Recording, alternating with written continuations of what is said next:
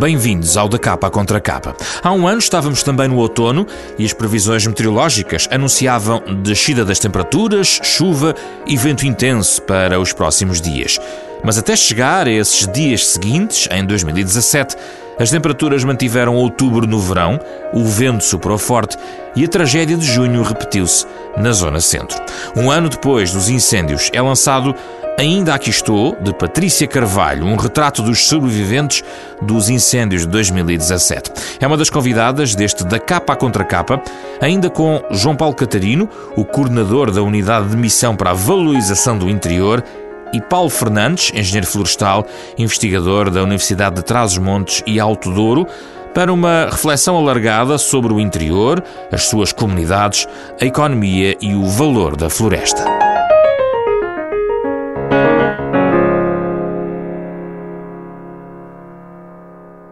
Bem-vindos ao Da Capa Contra Capa, João Paulo Catarino, Paulo Fernandes e Patrícia Carvalho. É um gosto recebê-los aqui neste programa.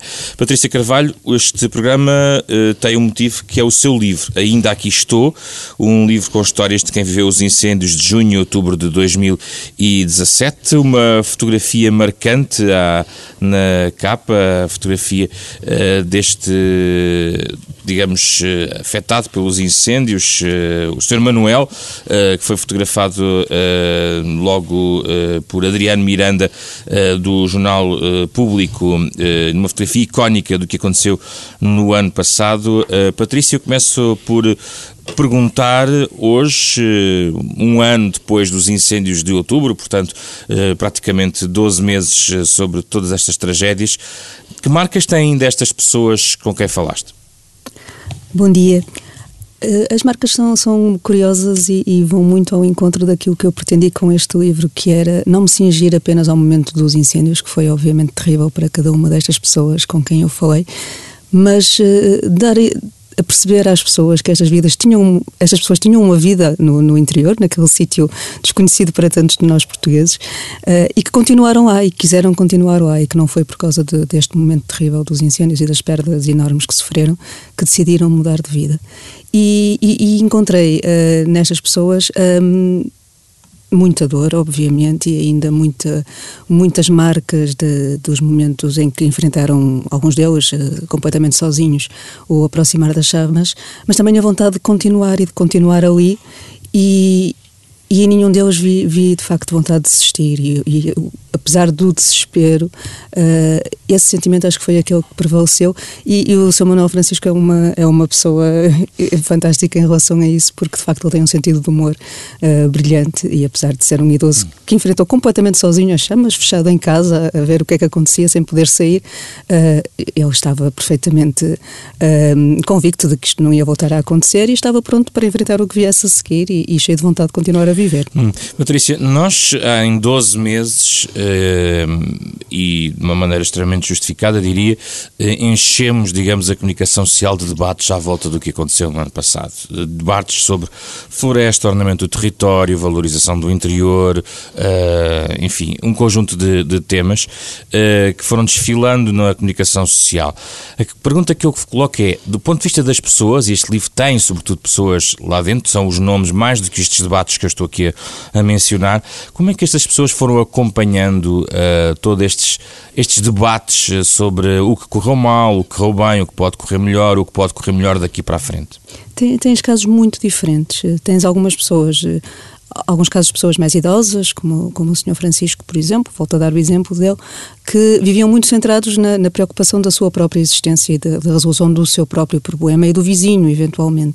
E depois tens casos eh, de, de pessoas que perderam, por exemplo, a fábrica, a fábrica J. Guerra em Oliveira do, do hospital, em que aí sim tu tens, eh, tens os responsáveis pela fábrica, que são também responsáveis pela, pela subsistência de, de, cerca de 55 pessoas que ali trabalhavam, que estão uh, muito mais atentos uh, tanto ao tipo de apoio apoio que podem receber, porque é de facto necessário, como também a todos os problemas que continuam por resolver, como todos nós sabemos, não é? E nunca ninguém estava à espera que fossem resolvidos num ano, mas eh, em termos de, de debate e de preocupações, não é idêntico para todas as pessoas, de facto, não é? Tens uma, uma geração mais velha que se calhar está habituada a estar sozinha, que não espera muito mais, e tens uma geração mais nova que, que que já é mais exigente e, sobretudo depois do que aconteceu, exige mesmo que se olhe para ela e que, e que os apoios cheguem.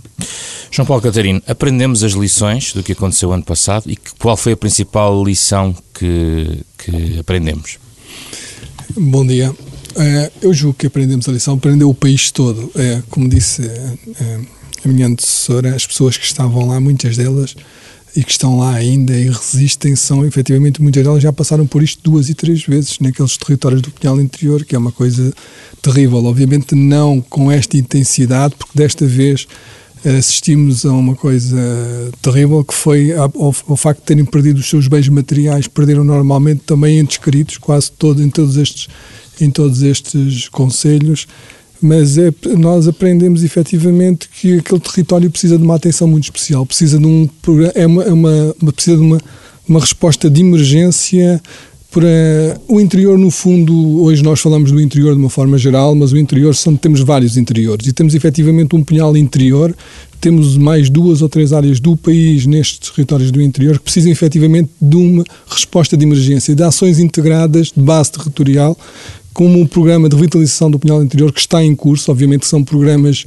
precisam de tempo, precisam de se as políticas estão definidas, foram definidas com os autarcas, com os agentes locais, foram definidas pela administração central, mas precisam agora de ser implementadas, como estão a ser, precisam de ter continuidade, e uma continuidade não estamos a falar num ano nem dois, precisamos de 10 ou de 20 anos para que os efeitos práticos dessas políticas se comecem a ver no terreno e precisamos, obviamente, de pessoas lá no território e de jovens também. E aí é que eu julgo que temos que fazer mais depressa, temos que convencer aqueles jovens que têm futuro naqueles territórios. Qual é a sua perspectiva, Paulo Fernandes? É um especialista em floresta e também conheceu e estudou o que aconteceu o ano passado. Que lições foram efetivamente aprendidas?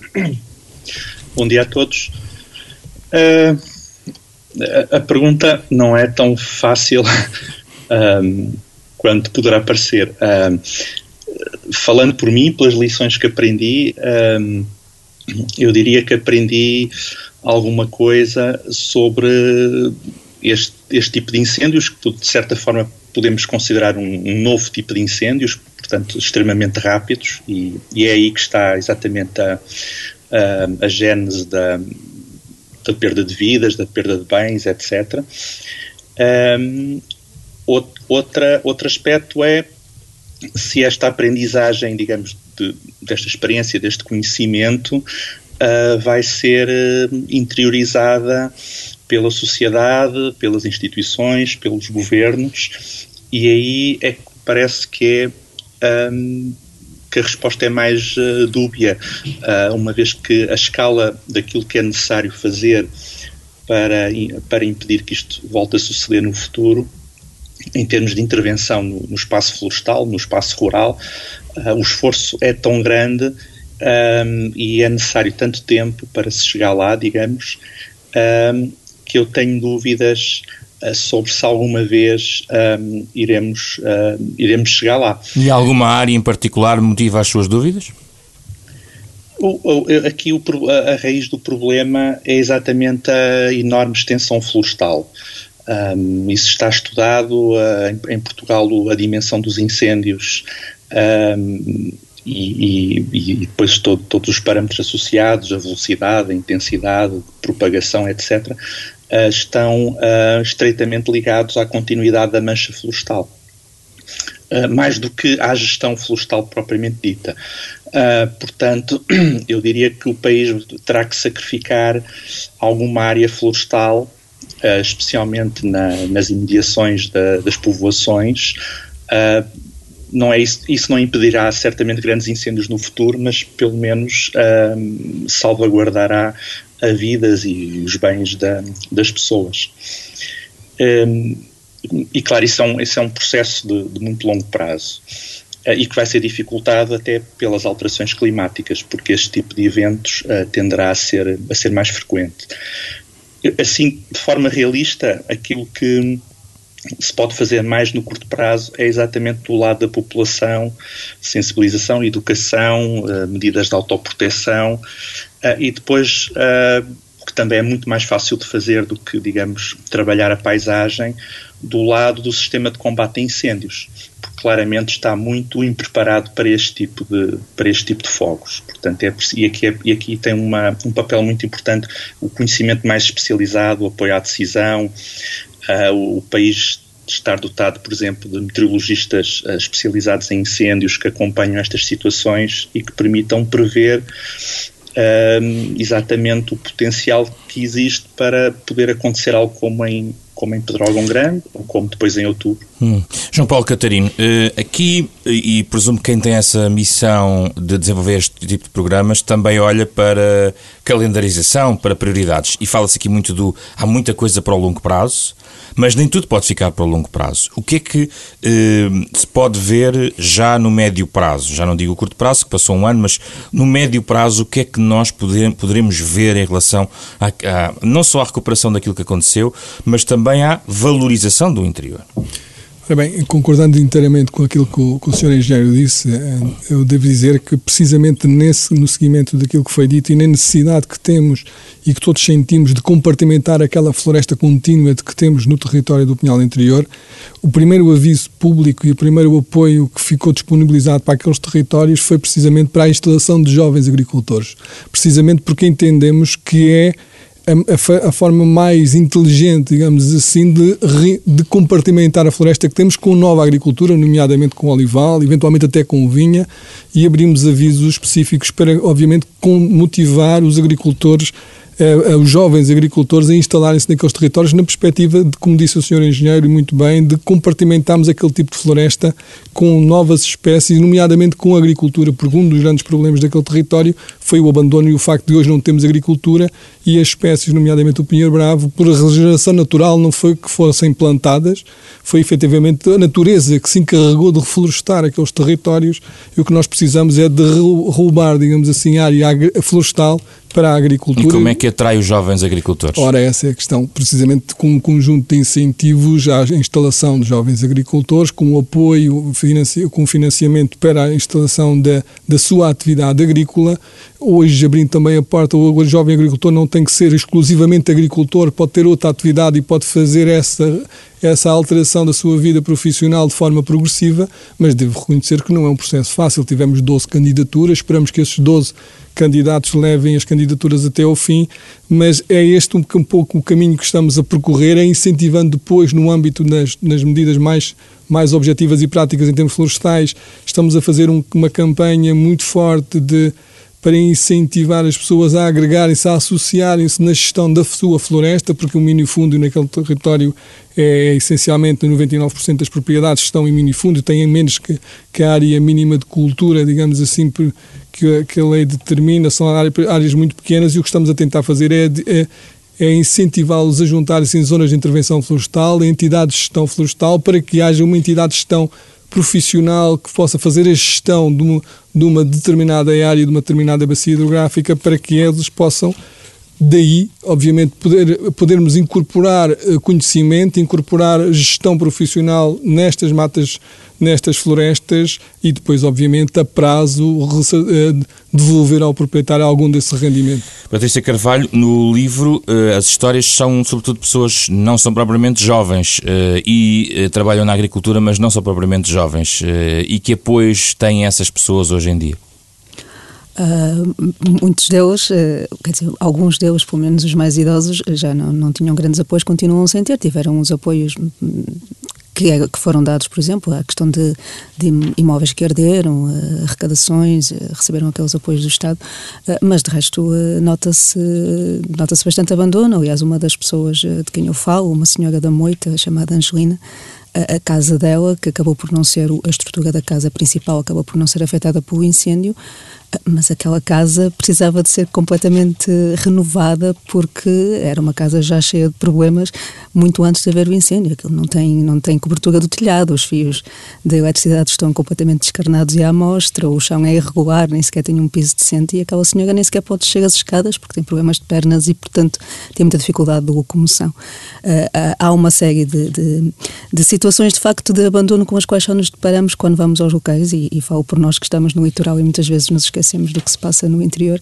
e daí também essa vontade de não ter deixado ficar estas histórias presas ao dia do incêndio, porque de facto muitos dos problemas que, que ficaram à mostra, digamos assim, com a tragédia, as tragédias que ocorreram no ano passado, eram problemas que já existiam antes e que continuam a existir porque no essencial não, não houve grandes mudanças. E os jovens com quem contactou, ou os mais jovens, digamos assim, do lote de, de digamos, de participantes, de intervenientes uh, nesta história que é contada no livro, o que pensam eles sobre a vida que hoje têm uh, no interior do país? É, é, muito curioso porque entre os mais jovens, a mais jovem de todas foi uma bombeira da, da, da Corporação de Castanhega de Pera, a Filipa, que está a enfrentar graves problemas decorrentes do facto de ter ficado seriamente ferida no incêndio, com, com queimaduras graves, mas não, não, não ouvi da parte dela qualquer vontade de, de, deixar Castanheira. Ela tem um projeto de vida, estava, aliás, muito angustiada por ter tido que interromper uh, o seu percurso normal profissional, que, que ela esperava ter concluído ter concluído um curso e poder ter avançado com a, com a sua vida profissional de outra forma, e isso sim estava a angustiá-la, mas não no sentido de sair dali ou de exigir que lhe dessem mais. E depois temos os irmãos Guerra, que, que são ainda pessoas relativamente jovens, eh, que dizem claramente que nunca lhes passou pela cabeça deixar a Oliveira do hospital, que o projeto de vida deles sempre foi a fábrica, que aliás tiveram de sair quase à força apenas para irem estudar e, e ganharem mais ferramentas para poder avançar com a fábrica, mas é ali que querem estar. Uh, e não, não lhes ouvi uh, muitas queixas, ouvi sim até alguma ironia em relação às pessoas todas que querem fugir para o, para o litoral, para eles era encarado um bocadinho quase como uma moda, dizem que as pessoas esquecem, esquecem depois das vantagens que também existem de morar ali no interior, portanto há, não, são, não é um, um conjunto de pessoas que está ali coitadinha à espera que alguém os vá apoiar, eles fazem a vida deles normal, como é óbvio, não é? E, eh, e de facto sentindo as dificuldades que sentem por estarem longe dos círculos de poder, e isso também o Porto sente em relação a Lisboa, é uma coisa que, que não é exclusiva do, do interior, um, estão, estão com vontade de, de, continuar e não estão à espera que, que, que lhes deem a mão para tudo, longe disso. João Paulo Catarino, gostava que pegasse, pegasse nesta ideia das pessoas que estão no terreno a tentar reconstruir e, sobretudo, a atração de investimento para, também para aquela zona do país. Aqui os irmãos Guerra tiveram que refazer a sua vida, a sua, a sua empresa, a sua fábrica em Oliveira do Hospital, mas presumo que, para além dos jovens agricultores, eh, a estratégia para, no fundo, tentar atrair mais gente do litoral é criar atividade económica e provavelmente criar novas empresas ou apoiar as que lá estão. E o que é que pode ser feito no médio prazo sobre isso? É verdade, porque tudo se joga precisamente no emprego, sem dúvida nenhuma. O emprego é determinante porque as pessoas que pensam, as que vivem nestes territórios e aquelas que podem eventualmente querer-se para lá deslocalizar, porque a qualidade de vida, como ouvimos agora, está lá, efetivamente, e as pessoas que vivem lá têm percepção e têm noção de que vivem com uma qualidade de vida diferente das pessoas que vivem nos grandes centros e sentem isso porque eles têm, estão muito perto hoje, fruto das, das boas acessibilidades que o, país, que o país tem e construiu, estão muito perto dos grandes centros, podem, tirar, podem ter no fundo o melhor dos dois mundos. Agora, é preciso efetivamente emprego. Se não tivermos emprego, as pessoas não se podem realizar nestes territórios também profissional e pessoalmente. E isso, em relação aos incêndios, tanto de junho como de outubro, houve uma preocupação muito grande do governo em que o restabelecimento do potencial produtivo daqueles territórios fosse feito rapidamente, para que as pessoas não tivessem que sair. Houve até a Segurança Social apoiou durante muito tempo, durante algum tempo, não diria muito felizmente, uh, os empregos daquelas pessoas que, fruto dos incêndios, tinham perdido os seus postos de trabalho, até esses postos de trabalho serem restabelecidos. Houve da parte dos empresários uma vontade enorme de recuperarem rapidamente os seus postos, os seus, as suas empresas. E há agora, obviamente, houve também um, um programa para novas empresas, um programa Atrair, para, com os fundos comunitários para novas empresas e que teve uma procura enorme. Foram 100 milhões que estão agora, eh, começaram agora algumas dessas novas unidades a ser instaladas. Está-se a preparar um roteiro precisamente para mostrar esses investimentos e essas novas empresas que estão a, a crescer uhum. nestes territórios, uhum. mas também um pouco para o interior. Deixe-me tirar uma dúvida uh, lateral sobre essa matéria, tem a ver com a burocratização do processo. Vimos, pelo debate recente uh, e em curso, através, através de investigação inclusivamente, uh, de problemas ao nível burocrático das atribuições de casas e outras, outras situações que estão a ser clarificadas até do ponto Sim. de vista da Justiça, uh, que no fundo colidem com uma ideia inicial logo a seguir aos incêndios, de que era preciso agilizar processos. Só que o agilizar processos uh, implica uh, e pode implicar menos rigor ou uh, ultrapassar alguns prazos e procedimentos do ponto de vista burocrático. Como é que concilia todos esses projetos com a necessidade de agilizar rapidamente? Ou seja, há um, uma via verde burocrática nesta matéria? Essa é uma pergunta muito interessante porque eu acho que é, é, um, é, um, é um debate que falta fazer, não é? porque nós, a seguir aos incêndios, ouvimos por todo lado dizer desburocratizem. Não, é? aliás, houve muitas pessoas que não quiseram entregar o dinheiro dos seus donativos aos fundos criados pelo Estado, precisamente porque sabiam que o Estado era muito burocrata, que depois ia exigir ia levar muito tempo a disponibilizar esse dinheiro às pessoas. Houve, aliás, até organismos públicos, como a Caixa Geral de Depósitos, optou por não entregar o dinheiro ao fundo criado pelo Estado para esse efeito, não é? Precisamente por causa dessa questão. Hoje em por dia causa... está tudo um pouco em suspeita. Pois, porque precisamente por causa dessa questão. E na altura, porque queriam obrigatoriamente que o Estado desburocratizasse. Eu sempre disse, cuidado com a desburocratização, porque daqui a menos de um ano toda a gente vai querer ver os papéis que a lei obriga e muitos outros papéis, porque, porque estes fenómenos são, são normais e recorrentes. Aliás, eh, naquelas aldeias nota-se hoje até crianças que são vítimas de bullying na escola porque o pai e a mãe têm uma casa nova e os, os que estavam ao lado não tiveram direito a uma casa nova porque não ardeu. Quer dizer, os fenómenos de inveja é uma, é, são próprios da condição humana e nestes territórios nestas aldeias são maiores ainda, ou, ou revelam-se de uma forma mais, mais forte ainda. Isto para dizer que a burocratização tem, tem, é sempre é um, é um pau de dois gumes. Né? Nós temos sempre que ter, no mínimo, o processo. O processo tem que ser ágil, mas há um determinado, há um determinado padrão de, de, de, burocratização que é preciso termos sempre em conta, como não podia deixar de ser. Paulo Fernandes, eh, uma das, eh, digamos, fatores da equação da revitalização do interior tem sido esta questão da atividade económica e na parte florestal pergunto-lhe, não há espaço ainda para novas atividades económicas do ponto de vista florestal que possam não só encher de gente, ou pelo menos pôr mais gente no interior, mas também, de certa maneira, sobretudo cuidar também da, da paisagem. Há espaço também para a área florestal, a área ambiental até, entrarem na dinamização económica do interior? Uh, eu não, não, é propriamente a minha área. De, de eu sei, mas estou a desafiá-lo para sair um pouco da sua área. Claro. Uh, eu diria que sim, um, mas isso passa um pouco um, do, do, ponto de vista da produção florestal propriamente dita. Uh, passa um pouco pela diversificação, em primeiro lugar, de, de, de produtos e de ocupações uso, de, de usos do solo, uh, optar uh, por mais espécies e não, e não tanto pela, pelo eucalipto ou pelo pinheiro que são, que são prevalecentes, uh, ou até mesmo pelo sobreiro, isto dependendo da, da, região do país de que estejamos a falar. E, e, e, é um, e, no fundo essa, essa maior a variação no uso que damos ao solo uh, vai implicar uh, que possamos ter outro tipo de ofertas, se assim, se assim podemos uh, chamar, de, de, serviços e de, de produções e, e, inclusivamente vamos atrair mais, mais visitantes. Um, aqui gostaria de mencionar um, um, projeto em que tive a oportunidade de colaborar recentemente, que é uma espécie de proposta para uma freguesia do Conselho de Góis, Álvares, um, que foi muito afetada pelos incêndios de junho.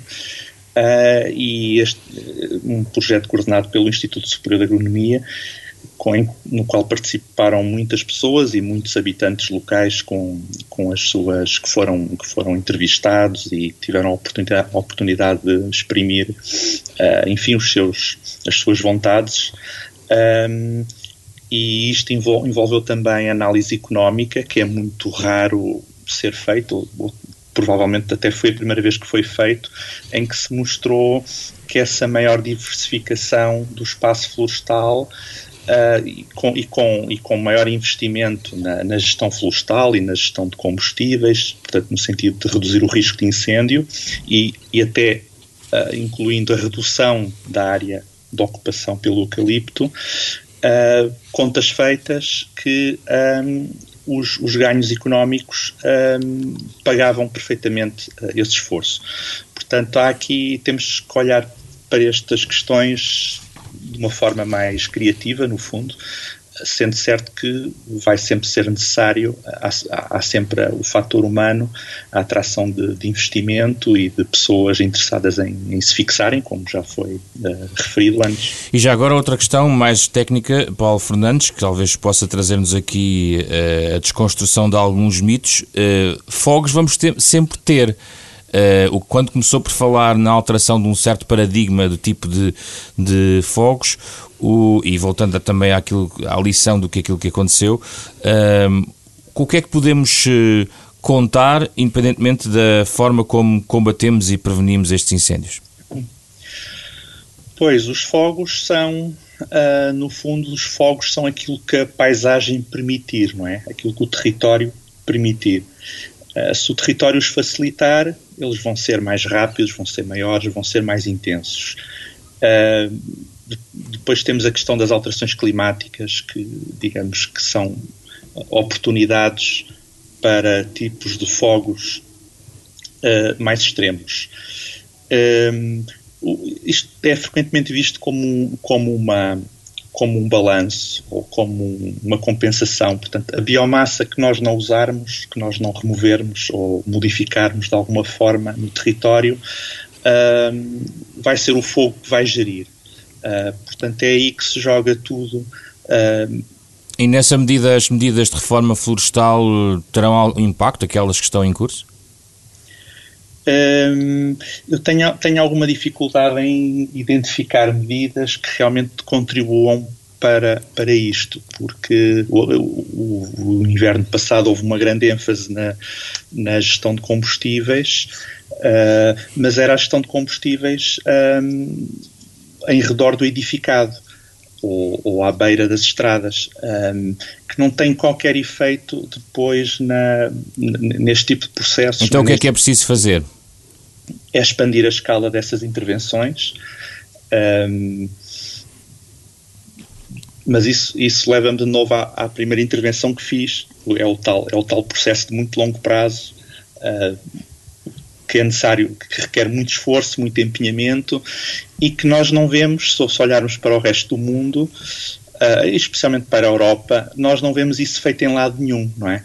Uh, em termos de prevenção estrutural do território, nós não temos assim bons exemplos para ver aqui nos, na, nos nossos vizinhos europeus. Temos que ir à Austrália ou temos que ir aos Estados Unidos para ver esses bons exemplos. Portanto, isso mostra que é realmente uh, um trabalho muito difícil e que requer uma grande mobilização da, da sociedade.